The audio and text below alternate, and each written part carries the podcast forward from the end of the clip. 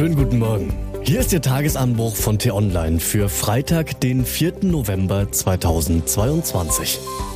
Was heute wichtig ist. Für seinen Besuch in China muss Kanzler Scholz viel Kritik einstecken.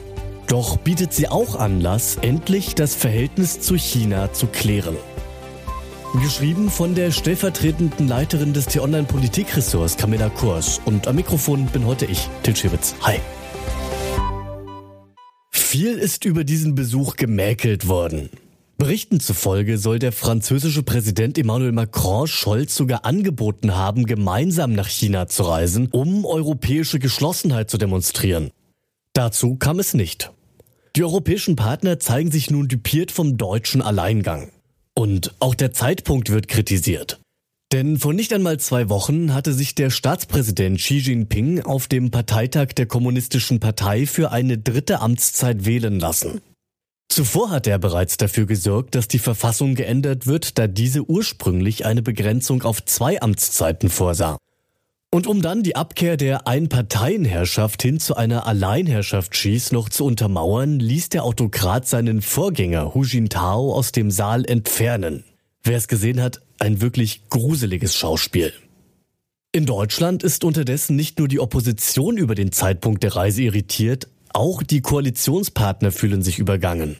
Die grüne Außenministerin Annalena Baerbock sagte, der Kanzler habe den Termin selbst gewählt und deutete damit an, dass es keine gemeinsame Entscheidung der Regierung war.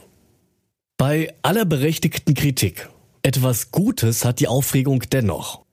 Denn endlich rücken die Beziehungen zu China ins öffentliche Interesse. Viele Jahre schauten die Deutschen eher gleichgültig auf das Reich der Mitte.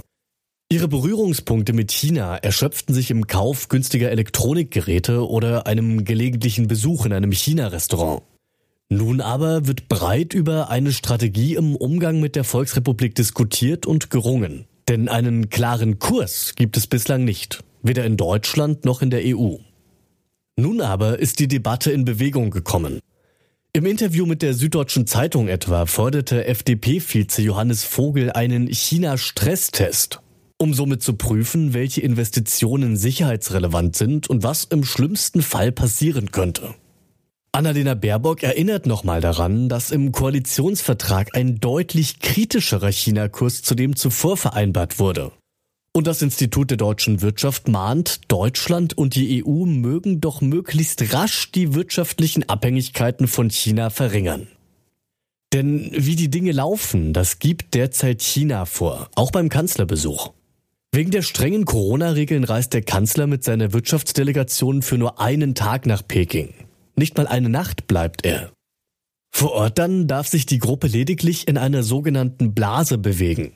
Heißt, nur ganz bestimmte Kontakte sind erlaubt. Und auch sonst wird die Delegation wohl nur sehr wenige Menschen zu Gesicht bekommen, denn jeder Kontakt muss danach mindestens sieben Tage in Quarantäne. Und das, obwohl die Besucher aus Deutschland insgesamt dreimal auf Corona getestet wurden. Die strikte Pandemiepolitik, sie dient wohl auch dazu, Besuchern möglichst wenig Einblick in das Land zu geben. Damit die Beziehungen zwischen Deutschland und China zukünftig wieder mehr auf Gegenseitigkeit beruhen, muss Scholz nun entsprechende Zeichen setzen. Ansonsten droht sein Besuch zur Farce zu werden. Was heute wichtig ist. Es kommt nicht oft vor, dass Radunfälle zum Politikum werden. Bei einem Fall aus Berlin aber ist das anders. Ein Lastwagen überrollte am Montag auf einer Kreuzung eine Radfahrerin. Die Frau klemmte schwer verletzt unter dem Fahrzeug fest. Ein Spezialgefährt der Feuerwehr, das den Betonmischer anheben sollte, kam erst mit einigen Minuten Verzögerung zur Unfallstelle. Es stand im Stau, der durch auf der Straße klebende Klimaaktivisten verursacht wurde. Gestern Nachmittag dann wurde die Frau für Hirntod erklärt. Die Frage, ob die Aktivisten durch ihre Blockade Mitschuld am Schicksal der Radfahrerin tragen, wird nun juristisch geklärt werden müssen. Und die weiteren Termine. In Münster setzen die Außenminister der G7-Staaten heute ihr Treffen fort. Außerdem tagt heute der Hessische Untersuchungsausschuss zum Mord an Walter Lübcke. Und es sagt der Täter Stefan Ernst aus.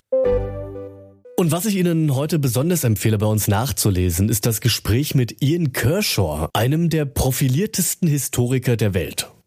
Dort erzählt er unter anderem, warum man den russischen Angriff auf die Ukraine unter Umständen hätte absehen können. Den Link dazu finden Sie in den Shownotes und alle anderen Nachrichten gibt es auch auf t-online.de oder in unserer App. In unserer Wochenendausgabe blicken wir diesmal übrigens zwei Wochen vor dem Start der Fußball-WM mal auf das Land, in dem sie stattfindet. Katar. Gemeinsam diskutieren T-Online-Chefredakteur Florian Harms und der Deutschlanddirektor von Human Rights Watch, Wenzel Michalski, auch darüber, was sich bei der Vergabe solcher Sportevents in Zukunft verändern muss. Die Folge, die gibt's dann exklusiv zum Hören schon heute Abend, überall, wo es Podcasts gibt.